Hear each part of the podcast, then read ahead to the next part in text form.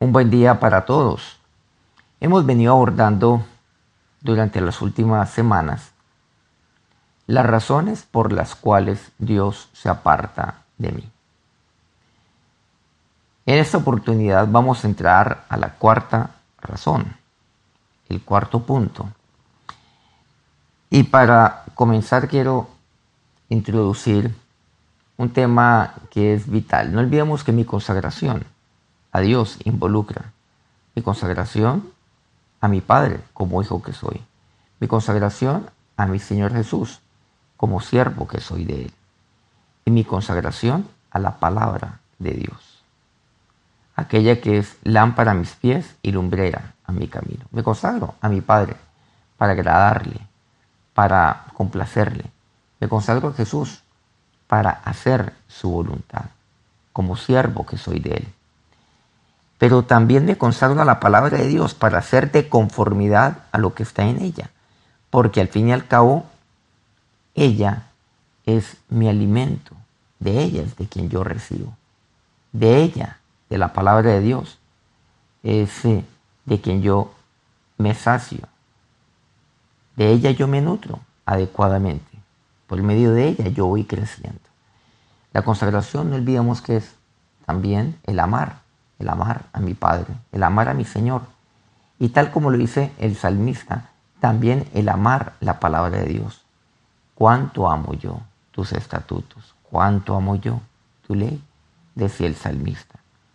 Porque ella es vida para mí.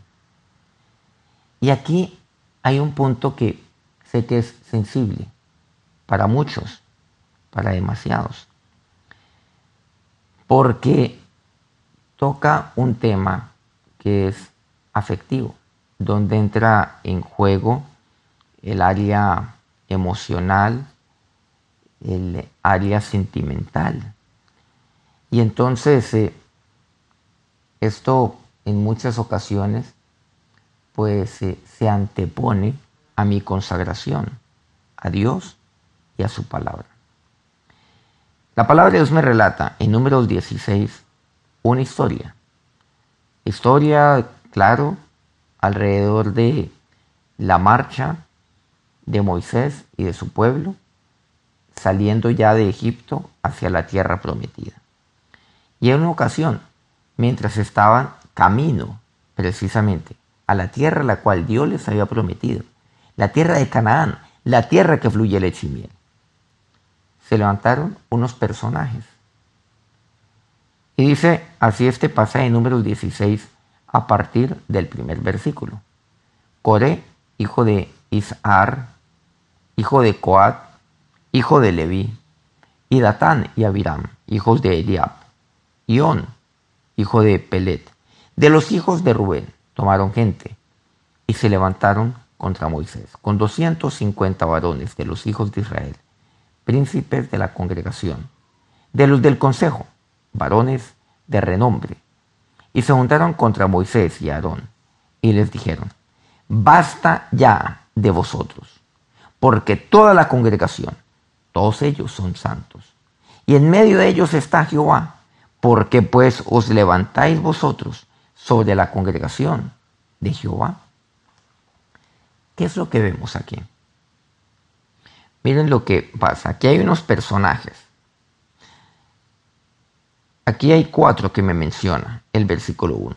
Coré, Datán, Abirán y un personaje llamado On. ¿Ellos qué hicieron? Ellos tomaron gente. ¿Qué quiere decir? Comenzaron a hablar.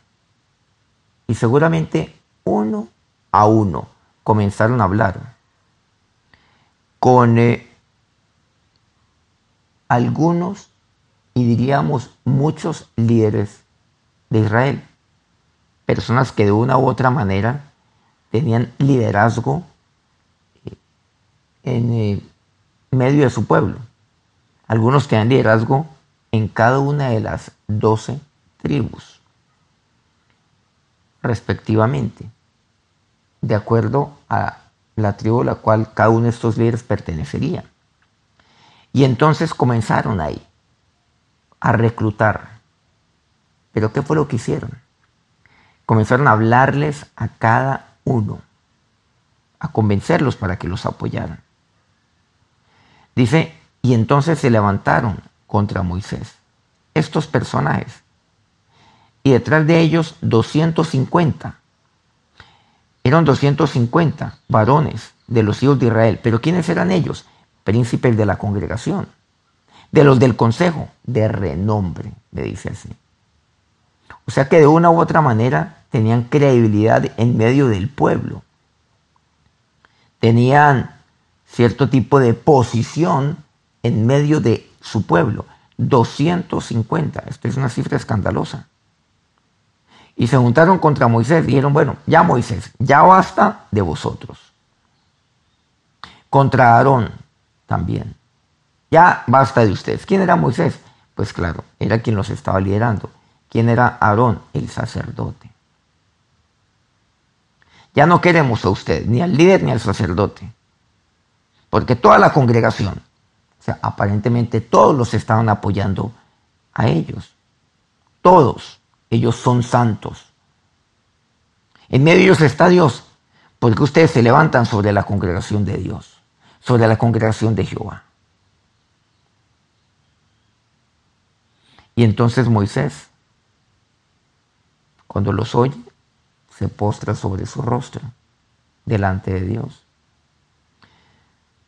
Moisés, no olvidemos, era un hombre manso, más manso que todos sobre la tierra.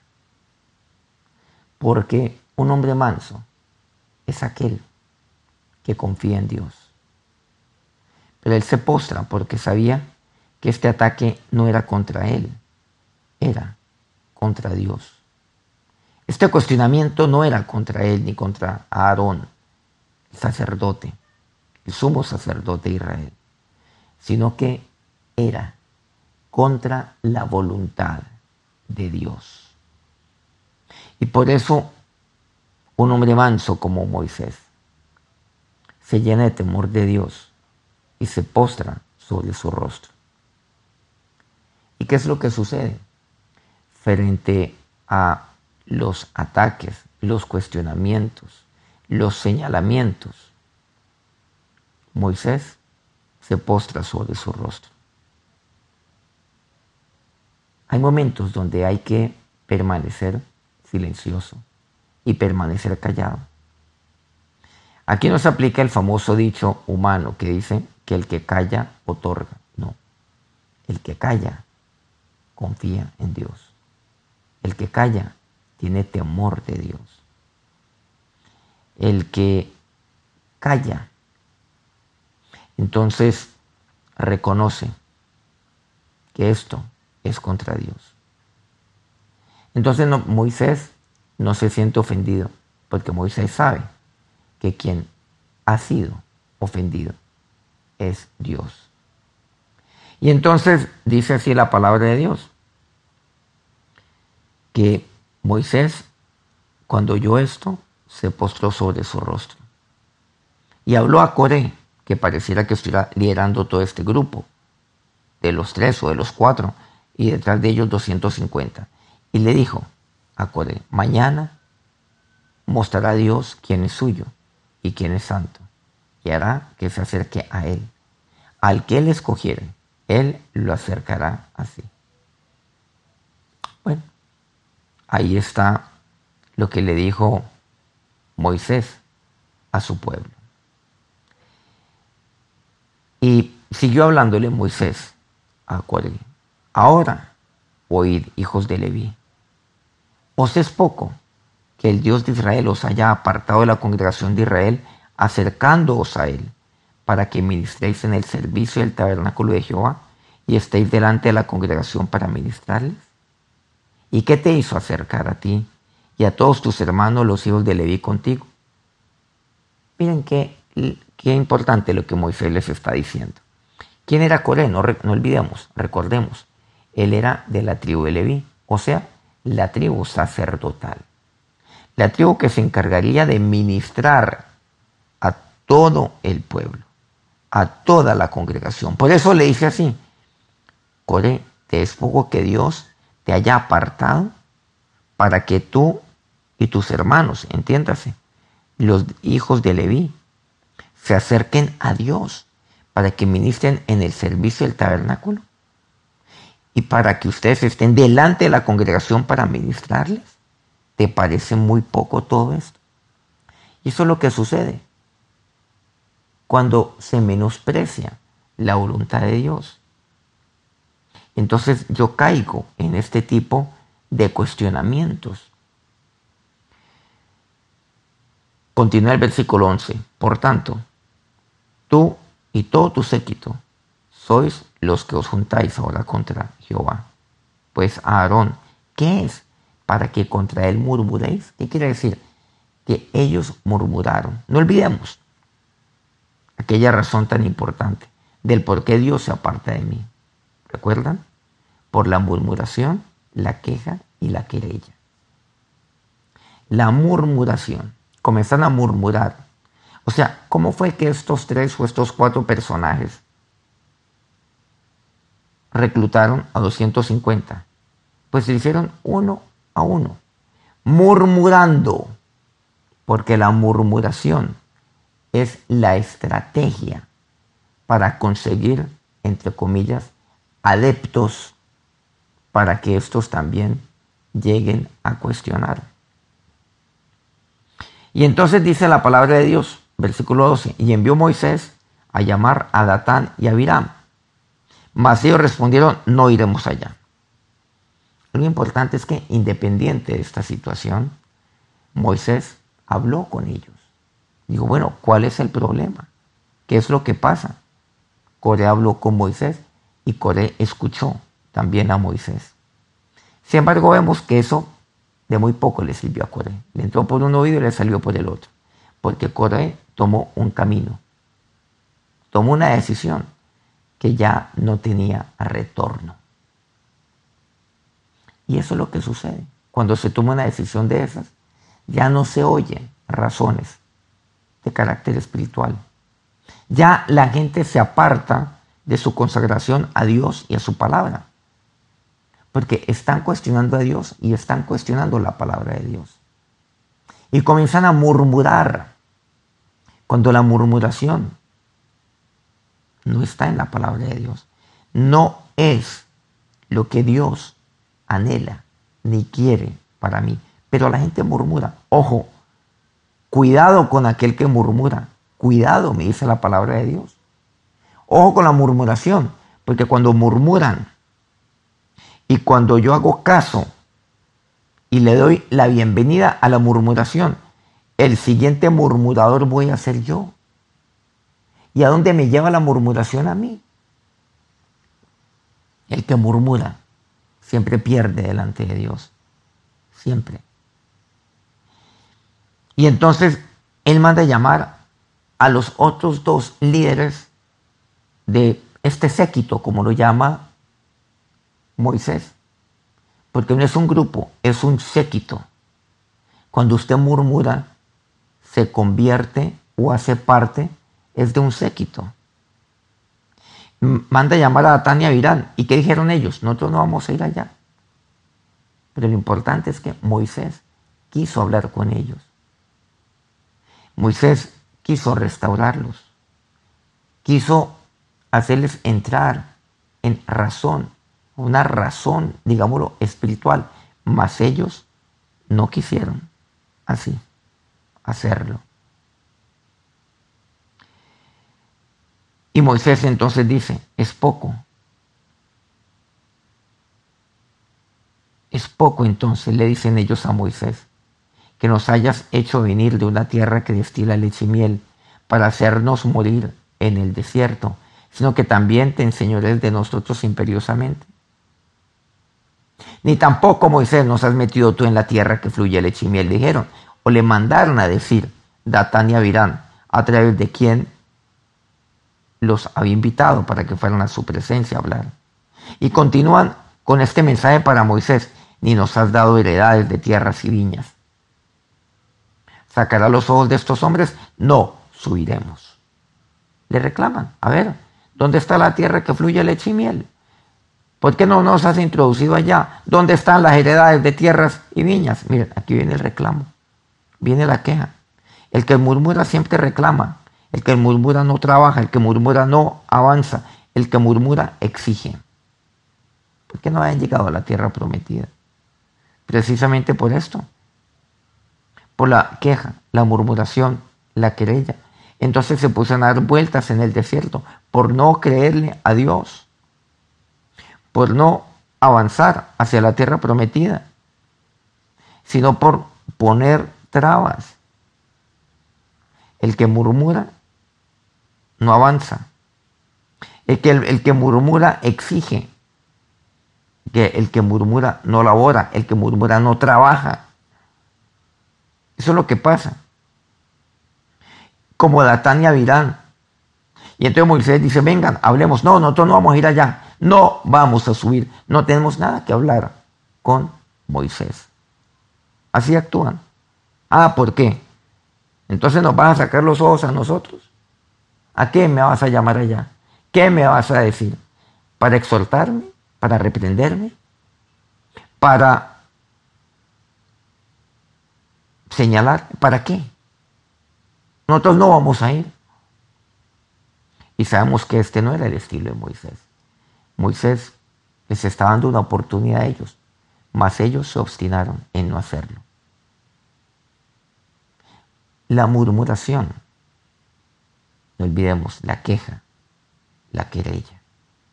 Porque la murmuración luego se convierte en una exigencia, en que yo demando, en que yo exijo, pero no muevo un dedo, demando de otros, exijo a otros. Oiga, nada pasa. ¿Dónde está mi heredad? Pero no luchan por ella. Pero cuando se les dice avancemos, dicen no. Cuando dicen, vea, Dios nos ha entregado esta tierra en heredad, avancemos. Ahí están los gigantes de Anak, avancemos, pero Dios está con nosotros, dicen no. Nosotros somos como langostas delante de ellos. Nos van a destruir. ¿Por qué nos trajiste, Moisés? Ah, pero son los primeros que exigen y dicen, ¿dónde está la tierra que fluye leche y miel? ¿Por qué no, no nos has introducido? a ella. ¿Dónde están nuestras heredades? A ver. Lo quieren todo fácil, sin esfuerzo. Por eso Dios le dice a Josué, ¿recuerdan? Muchos años después, cuando ya parte Moisés a la presencia de Dios, esfuérzate y sé valiente. Sé valiente, porque Jehová tu Dios, porque yo tu Dios estaré contigo. Por eso, esfuérzate y sé valiente. Pero eso no lo entienden los Coré, los Datán, los Avirán.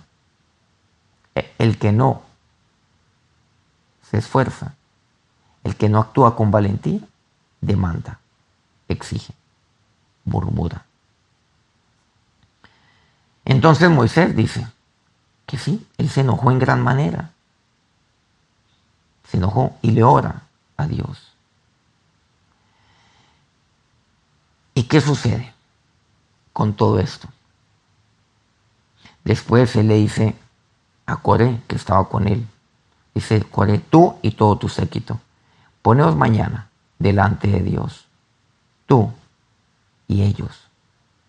O sea, quienes lo estaban acompañando, incluyendo a Datán y. Y también vendrá aquí Aarón. Y tomad cada uno su incensario y poned incienso en ellos. Acercaos delante de Jehová, cada uno con su incensario. 250 incensarios tú también, y Aarón, cada uno con su incensario. Y nos dice, y tomó cada uno su incensario y pusieron ellos fuego y echaron ellos incienso y se pusieron a la puerta del tabernáculo de reunión con Moisés y Aarón. Ya Coré había hecho untar contra ellos toda la congregación a la puerta del tabernáculo de reunión. Coré, ¿qué había hecho? ya había hecho su trabajo, y ha juntado a los 250 y a la congregación, a la puerta del tabernáculo. La presión era muy fuerte, la que quería imponer Core. Sin embargo, Moisés confiaba en Dios. No se dejó de manera alguna intimidar por esa presión ni por el número de hombres que estaban siguiendo a Coré, a Datán y a Virán ni a la congregación que estaba detrás de todos ellos. Pero dice que la gloria de Dios apareció a toda la congregación. Y luego dice el versículo 20 de este número 16. Y Dios le habló a Moisés y a Aarón y les dijo, apartaos de entre la congregación. Le dice, apártense de la congregación y los consumiré. Pero ¿qué hacen Moisés y Aarón? ¿Qué hicieron ellos? Dice que se postraron sobre su rostro y le oraron a Dios. ¿Y qué le dicen? Dios, Dios de los espíritus de toda carne, no es un solo hombre el que pecó, ¿por qué airarte contra toda la congregación? Entonces Dios, ¿qué le dice a Moisés? Está bien, Moisés. Entonces ahora dile a la congregación, háblales a ellos. Apartaos de en derredor de las tiendas de Coré, de Atán y Avirán. Entonces Moisés se levantó y fue a Datán y a Virán. Y los ancianos de Israel fueron en pos de él. Y él habló a la congregación y les dijo, apartaos ahora de las tiendas de estos hombres, de estos hombres impíos, y no toquéis ninguna cosa suya, para que no perezcáis en todos sus pecados. Y dice que la gente se apartó de las tiendas de Coré, de Datán, de Avirán. Y cada uno se puso a la puerta de su tienda, con sus mujeres, con sus hijos, con sus pequeños. Y ahí Dios se manifiesta.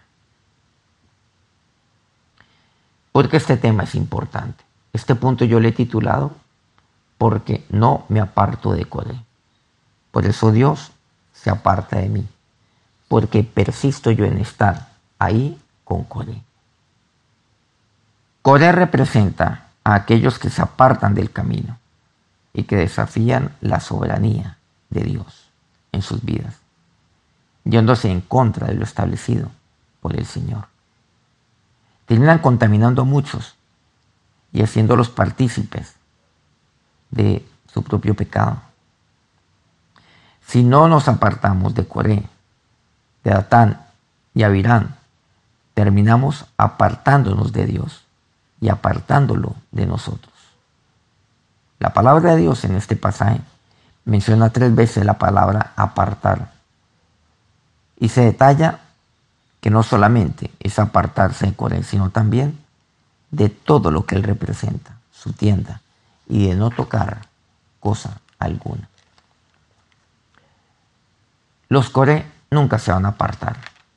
Todo lo contrario, ellos se nos van a acercar haciendo uso de lo que representan emocionalmente, aprovechando los vínculos que establecieron cuando estaban en un lugar de honra que no valoraron y decidieron apartarse de Dios. Entonces soy yo el que me tiene, el que me tengo que apartar de todo lo que esté relacionado con ellos. Porque si no lo hago, es porque reconozco aún su liderazgo y su señorío en mi vida, y no el señorío de Jesús. Otros terminan siendo manipulados desde el punto de vista emocional, desde el punto de vista afectivo. Y yo sé que este es un tema delicado. Porque dicen, pero es que yo a Coré lo conozco hace tantos años. Es que crecimos juntos. Es que conocimos de Dios dentro del mismo entorno, del mismo lugar. Es que crecimos espiritualmente juntos. Es que tenemos ya tantos años. Pero ¿saben lo que dice la palabra de Dios? Que de apartarme de Coré, de Atán y Abirán. Y muchos dicen, no, es que yo voy a restaurarlo. Y resulta que en vez de ir a restaurarlo, Coré termina envenenando y termina contaminando mi corazón. Cuidado con los Coré. Los Coré son como una víbora, pero aquella venenosa. Muchas veces es una víbora hasta inofensiva. Pareciera que no hiciera daño. Pero cuando me acerco, entonces me muerde, me pica. Y ahí me contamina inmediatamente todo mi ser. Y ya quedo envenenado. ¿Y qué pasa? Comienzo entonces a caer. Y comienzo a perecer espiritualmente. Entonces quedo totalmente envenenado, hasta mi semblante cambia. ¿Por qué? Porque no me aparté de Coré, de Atán y Abirán. No me aparte de ellos. Entonces comienzo igualmente a murmurar, a cuestionar. Cuando no me aparto de Coré, de Atán y Abirán, se pueden cerrar los cielos para mí. Y entonces no permito que llegue la lluvia a mi vida, que me reverdezca. Y por el contrario, llegará la langosta, la pestilencia, que por más que nos movamos a otro lugar, será un virus que siempre llevemos con nosotros.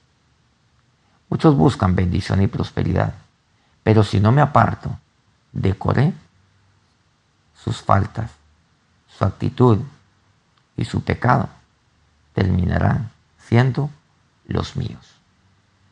Toma la decisión de apartarse de Coré, de Atán y Abirán. No permita que nadie le robe su bendición, la bendición que Dios tiene para usted. No permita que nadie obstaculice su crecimiento espiritual. Si usted ha prestado su oído a ello, acérquese a Dios y preste su oído mejor a la palabra de Dios, a lo que Dios tiene para usted. La murmuración nunca, nunca es de bendición, nunca es de crecimiento, no es de Dios.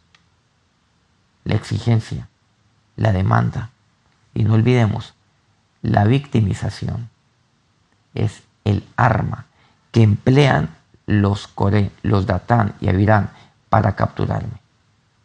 No confíe en aquel que se victimiza. No confíe.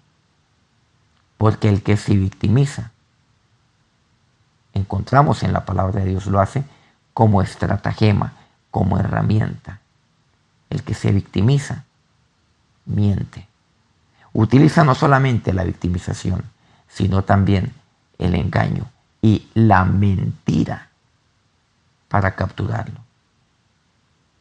Busque a Dios, conságrese a Él, a su Padre, conságrese a su Señor Jesús, conságrese a la palabra de Dios.